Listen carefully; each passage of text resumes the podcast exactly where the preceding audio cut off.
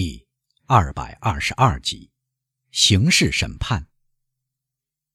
当时，法院和上流社会所说的 Benedetto 案件，产生了极大的轰动。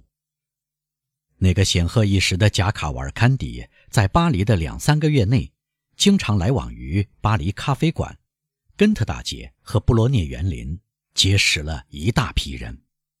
各报。刊载了这个犯人在上流社会和苦役间生活的不同经历，因此，尤其是跟安德烈亚·卡瓦尔坎蒂亲王有过私交的人，都产生了非常强烈的好奇心。他们决心不惜一切去看看坐在被告席上的、杀死了同一锁链上的同伴的贝内德托先生。在许多人看来，贝内德托即使不是牺牲品，至少。是司法机关抓错了人。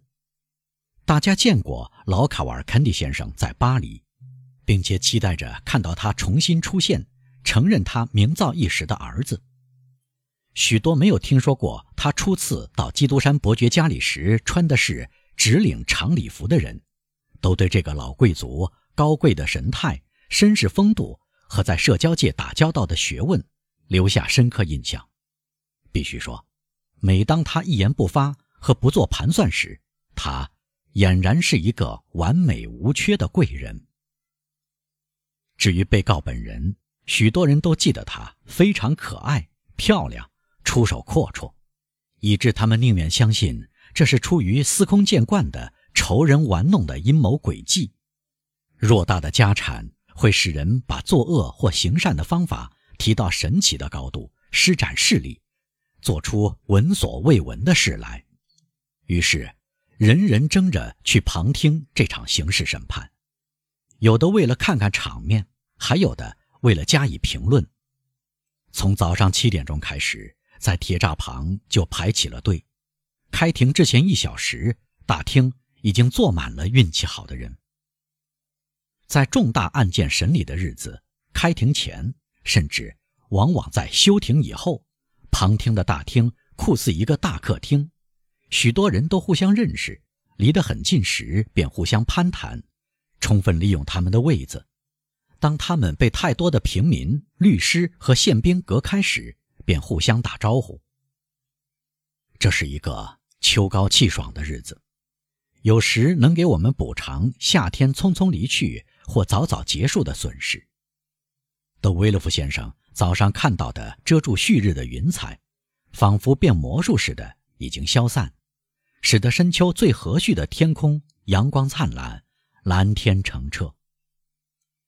报界大王之一的博尚到处都有他的宝座，正在左顾右盼。他看到沙托勒诺和德布雷，他们刚刚得到一个警察的另眼相看，说服本应坐在前面的警察同意坐在他们后面，以免挡住他们。这个正直的警察觉察出这是大臣秘书和百万富翁，他对高贵的邻座毕恭毕敬，甚至让他们去见博尚，答应给他们看好位子。那么，博尚说：“你们是来看朋友的喽？”“哎，我的天，是的。”德布雷回答。“这个尊贵的亲王，这些意大利亲王真是见鬼。”但是。但丁给他写过家谱，他的家族上溯到神曲之中呢。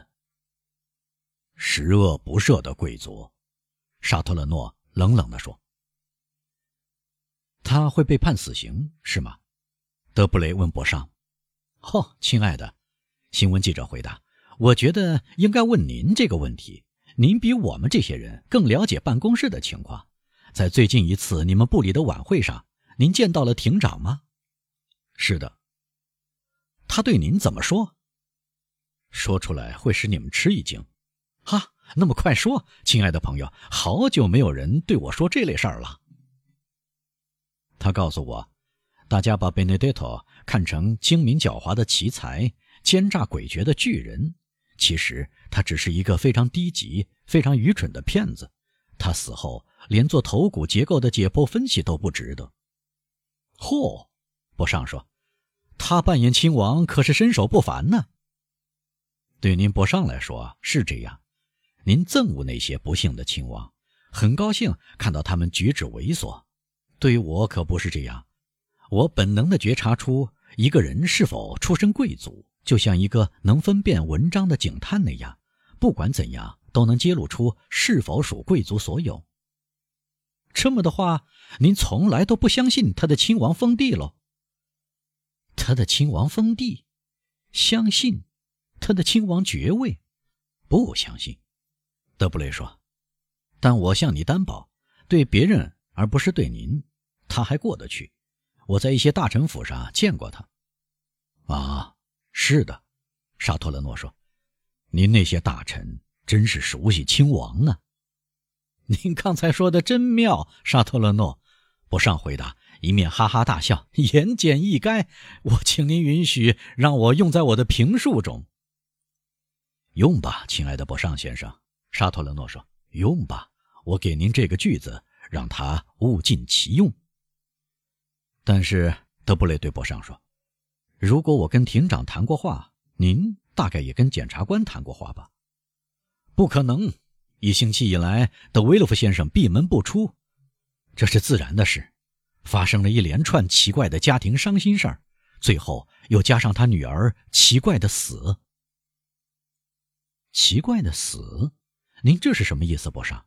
哦，是的，您装聋作哑，借口这一切发生在穿袍贵族之家。博尚说，一面戴上单片眼镜，竭力使它不掉下来。亲爱的先生，沙托勒诺说，请允许我对您说，使用单片眼镜，你没有德布雷的本事。德布雷，教一下博尚先生吧。看，博尚说，我没搞错。什么事？是他。他是谁？据说他已经走掉了。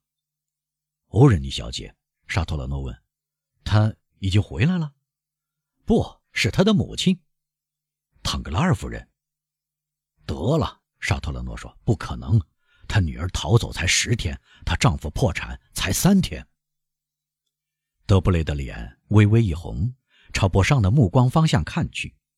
“得了。”他说：“这是个戴面纱的女人，一个陌生的贵妇，一个外国公主，或许是卡瓦尔坎蒂亲王的母亲。我觉得博尚。刚才您在说，更确切的讲，您要讲一些非常有趣儿的事儿。我吗？是的，您刚才谈到瓦朗蒂娜奇怪的死。啊，是的，不错。但为什么德维洛夫夫人不到这里来呢？可怜又可爱的女人。”德布雷说：“他一准儿在忙于给医院酿造蜜丽萨药酒，并为他自己和女友们调制化妆品。你们知道，每年仅这项消遣，据说他要花费两三千埃居呢。您确实说的对，德威勒夫夫人为什么不到这里来？我非常乐意见到她，我很喜欢这个女人。而我呢？”沙托勒诺说：“我憎恶她。为什么？我不知道。”人们为什么爱？为什么恨？我出于反感憎恶他，或许这总是出于本能，或许是，但言归正传吧，博尚。那么，博尚说：“你们诸位不想知道为什么维洛夫家中人死的这样频繁吗？”“频繁”一词用得妙啊，沙托勒诺说：“亲爱的，圣西蒙用过这个词。”但事情发生在德维洛夫先生家里，我们就谈谈这件事吧。真的，德布雷说：“我承认，三个月来我一直注视着这幢沮丧的房子。前天提起瓦朗蒂娜夫人，还跟我谈到了这幢房子呢。”哪位夫人？沙特勒诺问。“当然是大臣夫人。”啊，对不起，沙特勒诺说：“我不去大臣府上，我让亲王们去做这种事。”您以前只是漂亮，眼下您可变得火焰直冒了，男爵，可怜我们吧，否则您要像丘比特一样烧死我们了。啊，那我不再说话了。沙托勒诺说：“见鬼，可怜我吧，不要反驳我了。”好，让我们把事情说完。不上，我刚才告诉你，前天夫人问起我这件事的情形。请您告诉我吧，我再告诉他。那么，诸位，如果维勒夫家里的人死的这样频繁，我仍然用这个词，这是因为他家里有个凶手。两个年轻人不寒而栗，因为他们的脑子里已不止一次掠过同样的想法。凶手是谁？他们问。小艾德瓦。两个听他说话的人发出哈哈大笑，却丝毫不令他感到难堪。他继续说：“是的，诸位，小艾德瓦这个与众不同的孩子，已经像大人一样杀人了。这是开玩笑吧？绝不是。昨天我雇佣了一个离开德维洛夫先生家的仆人，你们听仔细。我们洗耳恭听。我明天就要辞掉他，因为他食量大的惊人。”要补回他在那边被吓得不敢进食造成的损失。据说那个可爱的孩子弄到了一支药瓶，不使用药水去对付他不喜欢的人，尤其是他讨厌的的圣梅朗外公和外婆。他给他们倒了三滴药水，三滴就够了。然后是正直的巴鲁瓦努瓦迪耶爷爷的老仆，因为老仆越来越粗暴地对待你们认识的那个可爱的淘气鬼，可爱的淘气鬼给他倒了三滴药水。可怜的瓦朗蒂娜也是这样，他不责骂他，但他嫉妒他。他给他也倒了三滴药水，于是他像别人一样，一切都完了。您在给我们讲什么胡编的故事啊？沙托勒诺说：“是的。”博尚说：“一个虚无缥缈的故事，是吗？”真是荒唐。德布雷说：“哈。”博尚回答。你们说话拐弯抹角，欠鬼！去问我的仆人吧，更确切的说，去问明天不再伺候我的那个人吧。关于那幢屋子的传闻都是这样。这种药水在哪里？是什么药水？天哪！那孩子藏起来了。他在哪里弄到的？在他妈妈的实验室里。他妈妈的实验室里有毒药吗？我怎么知道？您像检察官一样向我提问，我把别人告诉我的话复述出来，如此而已。我已把他说的话告诉了你们，我再也无能为力了。那个可怜虫吓得什么都不敢吃，令人难以相信。不过，亲爱的，绝对不是不可相信。去年你在黎石流街见过那个孩子，他趁其他女孩和男孩睡着时，把一根针戳进他们耳朵里，以杀死他们来取乐。我们的下一代很早熟，亲爱的。亲爱的，沙托勒诺说：“我敢打赌，您刚才告诉我们的事儿，您连一个字儿也不相信吧？”啊，我没见到基督山伯爵，他怎么不来这里？他对什么都感到逆反。德布雷说：“况且，他绝不愿在大庭广众中露面。他受到卡瓦尔坎蒂家族的欺骗，看来他们是带着假介绍信来找他，所以。”他有十来万法郎压在亲王封地上。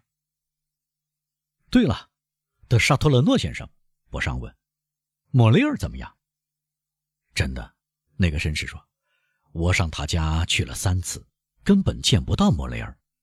但我觉得他妹妹倒没什么不安。他安之若素地告诉我，他也有两三天没见到他了，但他确信他情况很好。”哦，我想到了。基督山伯爵不会来法庭的，伯尚说：“为什么？因为他是这场戏里的一个角色。他也杀过人吗？不，相反，是别人想谋杀他。您知道，那个德卡德鲁斯离开他的家时被小贝内德托杀死了。您知道，就是在他家里找到了那件背心儿，里面有一封信，把签订婚约都搅乱了。您见到那件背心吗？”作为证物，血迹斑斑的放在桌上。啊，很好。嘘，诸位，开庭了，回原位去吧。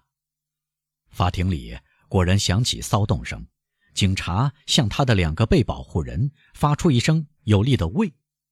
庭丁出现在审判厅门口，用博马什时代已经使用的那种刺耳的声音喊道：“开庭啦，诸位！”